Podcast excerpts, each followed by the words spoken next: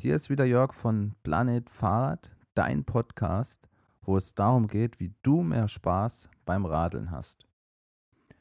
Machst du am Wochenende auch typische 4-Stunden-Ausfahrten, allein oder in der Gruppe? Wie wär's mal mit einer Tagestour von 250 Kilometer?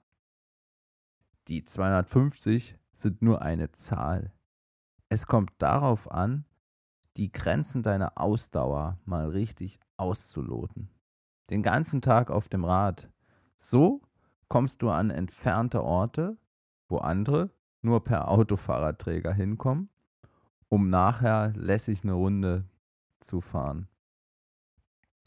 Solche Touren werden in der Szene auch als Gran Fondo, Veloton oder Radmarathon bezeichnet, wobei es sich da um organisierte Radveranstaltung oder Rennveranstaltung handelt für Jedermänner. Der Fokus der heutigen Episode liegt mehr auf Ausdauertouren allein oder mit Freunden. Natürlich helfen dir die Tipps auch für deinen nächsten Radmarathon. Wie packst du das, ohne aufzugeben, beziehungsweise dass es dir noch Spaß macht? Und du mit einem Lächeln und gutem Gefühl nach Hause kommst? Dazu habe ich heute Stefan Schlegel eingeladen. Er betreibt das Contigo Fitness Coaching Team und einigen ist er bereits durch den Podcast effizient, gesund, nachhaltig bekannt. Stefan erzählt aber nicht nur irgendwelche leeren Motivationsphrasen wie glaub an dich, du packst das, quäl dich, sondern er geht auch selbst an seine Grenzen. Beispielsweise startet er bereits dreimal beim Race Across America Rennen. Das ist ein Ultra-Cycling oder Ultra-Ausdauerrennen, welches ca. 5000 Kilometer lang ist. Und in zwölf Tagen fahren die Fahrer da quer durch die Vereinigten Staaten. Aber jetzt kommen wir zum Thema Radmarathon beziehungsweise wie du eine komplette Tagestour packst. Wie bereite ich mich am besten vor? Stefan, du wirst ja sicher vorher mehrmals einen Radmarathon bewältigen, bevor du dich an das Race Across America wagst. Welche Tipps hast du für uns? Gibt es da irgendwelche speziellen Trainingseinheiten oder Intervalle, die dir da helfen? Ja, hallo Jörg. Äh, erstmal danke für die Einladung hier in deinen Podcast. Und kommen wir direkt zur Frage, was gibt es für Tipps oder wie würde ich mich vorbereiten? Zum einen ist es natürlich erstmal wichtig, wo will ich überhaupt hinfahren und vor allen Dingen, was ist das Ziel meiner Tour? Also jetzt gar nicht mal welcher Ort, sondern was will ich mit diesem Training oder mit dieser Tour erreichen? Hm. Will ich meinen Kopf trainieren, also mein mentales? Möchte ich meine Leistungsfähigkeit trainieren? Also das ist erstmal wichtig. Will ich mein Material checken? Das ist erstmal die Grundfrage, warum starte ich überhaupt? Und dementsprechend würde ich dann die Tour auch vorbereiten. Also da musst du mir jetzt schon mal so eine oder solltest du mir eine Situation sagen, was ist das Ziel der Tour? Und dann könnte ich dir ein paar Tipps geben. Genau, also ich dachte jetzt einfach an einen normalen, durchschnittlichen Hobbyfahrer, der jetzt mal mhm. sagt, okay, ich fahre jetzt frühs um sieben los und will jetzt mal 250 Kilometer packen. Oder das mit den Kilometern sehe ich jetzt auch relativ. Es gibt ja auch manchmal richtig krasse Bergtouren.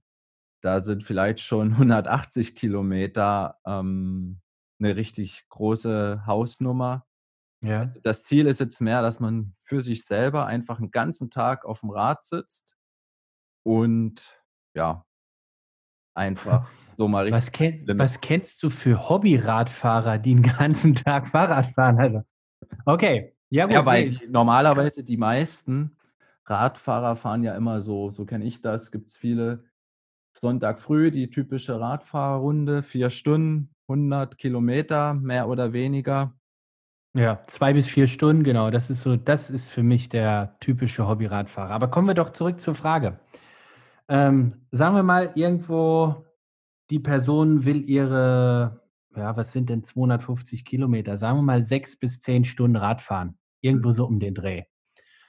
Gut, ähm, Vorbereitung. Naja gut, äh, als erstes natürlich, dass das Fahrrad funktioniert. Ich weiß jetzt nicht, wie tief wir in die Materie einsteigen sollen, aber äh, Verpflegung sollte Fahrrad gegeben würde ich dann noch mal später kommen zum Ja, okay. Technik. Mir ging es jetzt mehr so, wie man sich jetzt drauf vorbereitet, weil ich denke jetzt, ähm, jemand, der vorher nie groß wirklich immer nur ein 2 Stunden fährt und dann auf einmal 200, das geht sicher ganz schön nach hinten los. Mhm, Dass richtig. man da zusammenbr also, ja, zusammenbricht oder dass einfach 'n Hungerrast bekommt et cetera, dass man das gar nicht finisht oder man schafft's, aber man fühlt sich danach richtig schlecht und ist total im Eimer. Mhm. Also, alles andere als Spaß und dass man stolz drauf ist. Ja, also, natürlich würde ich diesen Sprung definitiv nicht empfehlen, ja, von 2 Stunden auf, äh auf 6 Stunden oder 10 Stunden, weil das ist das ist exponentiell, äh, anstrengender. Das ist nicht einfach mal 3 oder mal 5, sondern das ist dann irgendwie vielleicht mal 7 oder mal 10 von der Grundbelastung. Ob ich 2 Stunden auf meinem Sattel sitze oder 8 Stunden, das kann komplett der falsche Sattel auf einmal sein Mhm. bei 8 Stunden, weil eben die Muskulatur, auch die Gesäßmuskulatur oder die Beckenbodenmuskulatur wird halt eben auch müde. Und für 2 Stunden reicht's vielleicht locker. Da ist mein Vollcarbon-Sattel vielleicht super, aber bei 6 Stunden tut mir auf einmal alles weh. Oder ich brauche doch andere Hosen mit weniger Polster oder mehr Polster. Also, der der Sprung ist viel zu groß aus meiner Sicht. Mhm. Und, ähm, auch das Thema mit Ernährung, was ich vielleicht in 2 Stunden irgendwie mein, keine Ahnung, Powergel oder was die Leute da so zu sich nehmen, ist vielleicht für 2 Stunden richtig super, wenn ich mit meinen Kumpels irgendwie meine typisches Ausscheidungsrennen durch 'n Odenwald oder durch 'n Pfälzerwald oder irgendwo an den Bergen mache. Äh, es aber was völlig anderes, wie wenn ich 6 oder 8 Stunden radel. Da komme ich klar kann ich 15, 20 von diesen Gels mitnehmen oder wie auch immer, aber das ist für mich ineffizient. Also, viele dieser Langstreckenradfahrer, die haben dann ich habe dann zum Beispiel Nüsse dabei gehabt, ja, dass ich einfach richtig Kalorien hatte. Oder, ähm, manche fahren dann irgendwie zum Bäcker und holen sich ihre Brote, aber das ist ja immer so 'n so 'n Quick and Dirty, nenne ich das immer nur, so 'n kurzer Energieschub. Also, die Ernährung ist definitiv 'n Faktor, mal abgesehen davon, ob ich das körperlich äh, ob ich die körperliche Fähigkeit dazu habe, die habe ich. Aber die Frage ist, kann ich es überhaupt dann noch genießen? Ja, wenn mir einfach nach 3 Stunden der Hintern wehtut und ich habe noch 111 Kilometer vor mir, dann macht das keinen Spaß mehr. Also genau, also, genau. definitiv nicht. Oder wenn mir die Hände einschlafen, der Nacken wehtut. Das sind ja so viele Faktoren. Also, ganz klar, diesen Sprung würde ich nicht empfehlen und ich bin schon, ja, Tagestouren von über 700 Kilometer gefahren. Boah. Also, von daher kann ich das echt nicht empfehlen, von 2 Stunden auf 8 Stunden zu springen, Mhm. sondern sich langsam hochzuarbeiten. Das 1. Mal die die dreistellig, also die 100 zu haben. Das 1. Mal die 200 ist auch geil. Also, immer diese Hunderter sind halt einfach echt emotional tolle Sachen. Oder wenn du das 1. Mal 1.000 Kilometer am Stück geradelt bist ohne Pause, das ist einfach 'n super Gefühl. Ja, Mhm. diese diese aber eben wie gesagt, zwischen 100 und 200 liegen 99 Kilometer und die Mhm. können verdammt wehtun. Von daher, ich sage mal, das richtige Equipment gehe ich mal von aus, aber viel entscheidender ist eben, äh, bin ich es gewohnt und habe ich mich dahin trainiert? Okay, also, müsste man jetzt, sage ich mal startet man wirklich mit 100 Kilometern und dann versucht man vielleicht mal 120, 140 und dass man das immer schrittweise vielleicht ein jede Woche am Wochenende mal so 'ne längere Tour. Würdest du das so empfehlen? Boah, also, eher als diesen Riesensprung auf jeden Fall. Äh, auf der anderen Seite bin ich dann auch wieder an dem Punkt, wo ich sage: „Na ja, der Marathonläufer läuft ja auch nicht im Training seinen Marathon, um zu wissen, dass er's kann.“ Mhm. Also, der der gute Marathonläufer, ja, die die die Anfänger, die brauchen das für ihren Kopf, was völliger Quatsch ist. Wenn ich 30 Kilometer laufen kann, kann ich auch 42. Die 12 kriege ich noch runter, auch wenn sie, äh, extrem unangenehm werden können. Aber ich habe in meinem ganzen Leben noch nie 'n Hungerast gehabt im Wettkampf, weil ich mich eben immer richtig gut vorbereitet habe, vor allen Dingen, was das Thema Ernährung betrifft oder Energieversorgung. Und zurück zu deiner Frage: Ja, ich würde eher, äh, in in in, ja, sagen wir mal, in drei Stunden, äh, Dreiviertelstunden Abschnitte, die, die, die, die Strecke verlängern. Also erst eine Dreiviertelstunde, dann eineinhalb, dann 2,15, drei Stunden. So würde ich das eher steigern und vielleicht stundenweise, aber nicht gleich von zwei auf acht.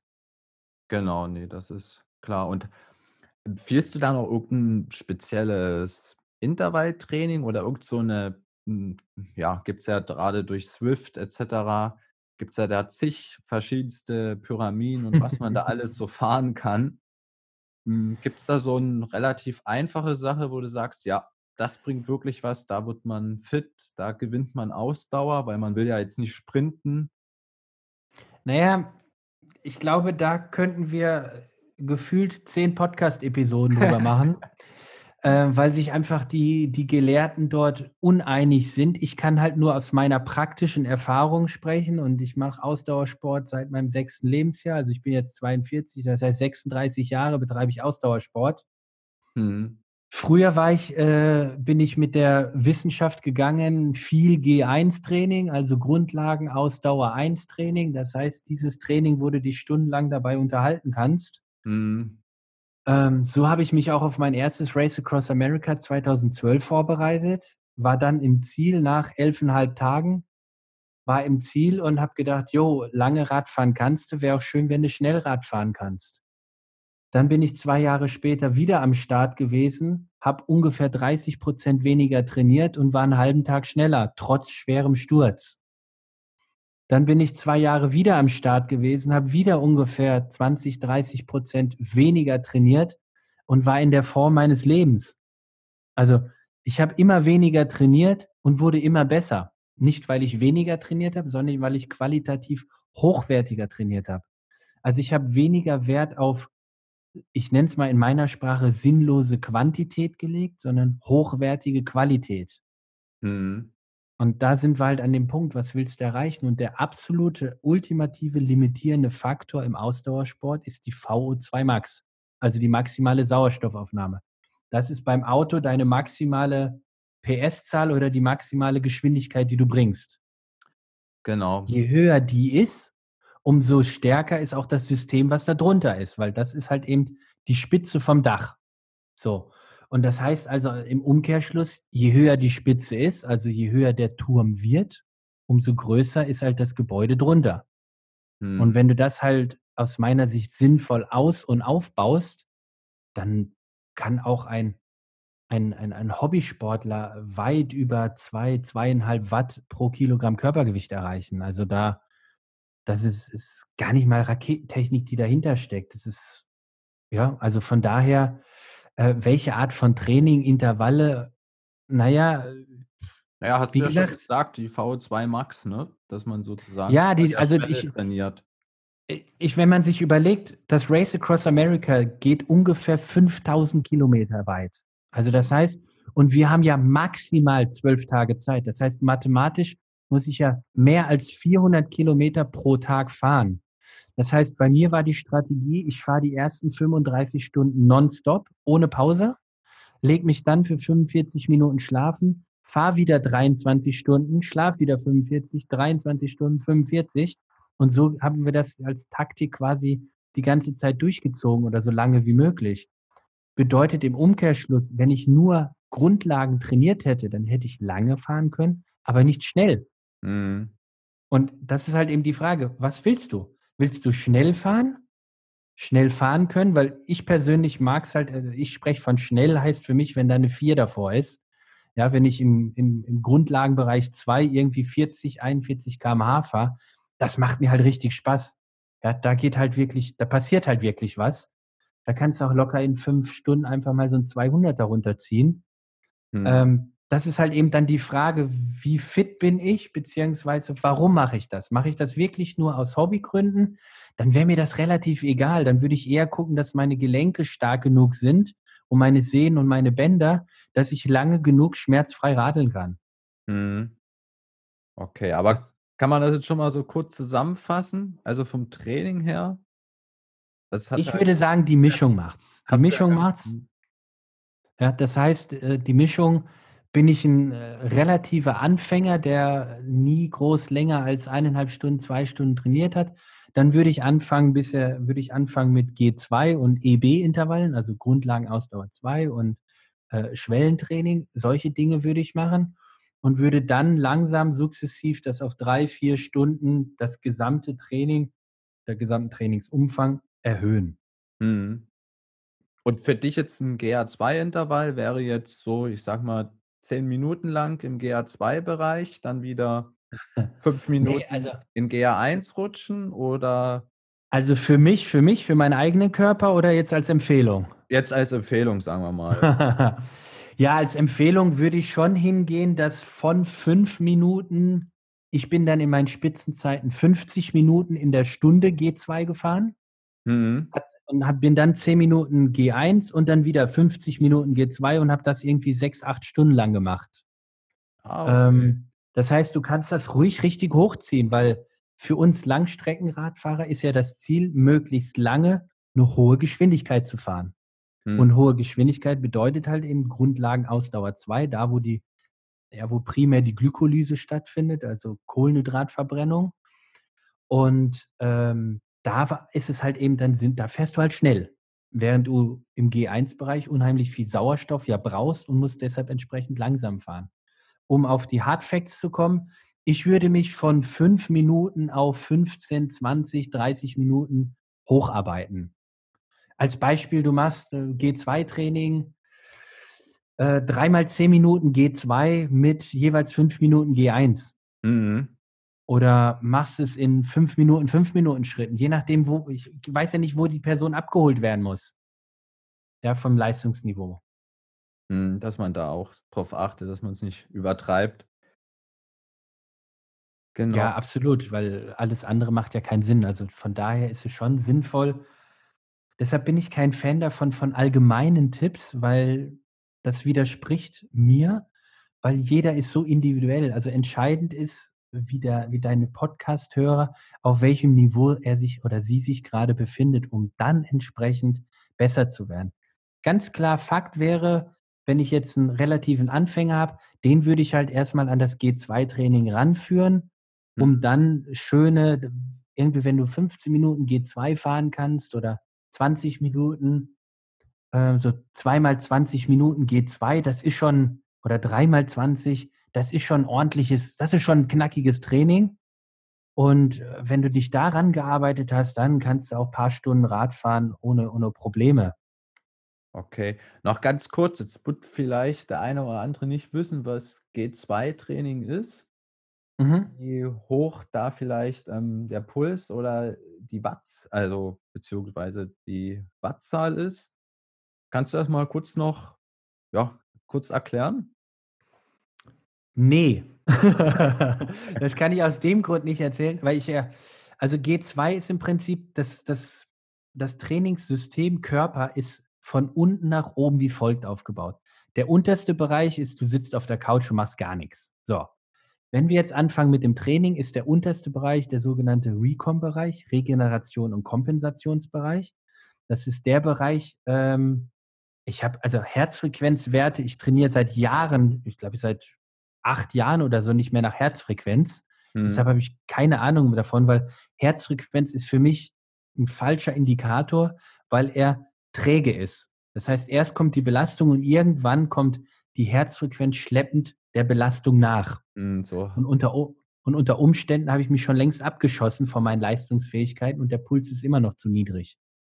Genau, oder Deshalb, der ist dann zu lange noch oben. Ne? Ja, genau. Also von daher trainiere ich seit Jahren nur nach, nach Leistungsmessung. Also das heißt, ich habe Wattmesssysteme an meinen Rädern, um wirklich zu sehen, was bringe ich in dieser Sekunde an Output. Mhm. Und da kann ich natürlich keine Werte sagen, weil die ja abhängig sind von deinen äh, äh, Schwellenwerten oder maximalen Leistungswerten. Genau, nee, nee, also das direkt jetzt den Wert, das ist klar, da hat ja jeder einen eigenen. Aber jetzt sind das jetzt, ich glaube, es sind es nicht 70 Prozent von der Schwelle oder so? Kann sein. Also ich weiß es echt nicht. Ich äh, hau das immer bei mir in meine, meine Formeln rein oder, oder ich gehe halt ins Labor meistens und da wird das mhm. dann genau gemessen und nicht errechnet. Also da bin ich leider wirklich die falsche Ansprechperson. Okay, no. Ähm, aber vom Grundprinzip ist das System aufgebaut so, du hast unten Recom, Regeneration, Kompensation, darüber ist dann der sogenannte G1, Grundlagenausdauer 1. Das ist auch unter, bekannt unter der äh, Lipolyse oder Fettstoffwechsel. Dann kommt quasi der G2, also Grundlagenausdauer 2, da bist du mehr in der Glykolyse, also mehr an Richtung Kohlenhydratverbrennung. Das ist auch der Bereich, wo du in Wettkämpfen, die lange dauern, oder bei uns Sprint sind, also so ein 24-Stunden-Rennen, ist halt die Kunst, dass wir, also die, die vorne eher mitfahren, meistens das Ding im G2 durchfahren. Also das heißt, wir versuchen halt wirklich 24 Stunden lang G2 zu fahren. Und weiter geht dann im Prinzip, manche sprechen dann noch vom Sweet Spot, das ist ungefähr 90 Prozent von der Schwellenleistung. Und dann kommt quasi die Schwellenleistung, also deine aerobe, anaerobe Schwelle. Und darüber geht es dann eben Richtung, äh, äh, ist dann eben der anaerobe Bereich. Dann da geht es dann in den, äh, ja, das ist, da geht es dann eben quasi, da wird es dann richtig anstrengend und tut weh. Genau, das ist dann die VO2 Max, ne? Da geht es dann, genau, da geht es dann in den Spitzenbereich und äh, da bist du dann, wo du intensiv direkt die VO2 direkt trainierst, wobei du auch die VO2 Max über lange Ausdauereinheiten trainierst. Danke, dass du zugehört hast. Beim nächsten Teil sprechen wir mit Stefan über die richtige Ernährung und wie du dein Rad optimal einstellst. Bis dahin, ciao.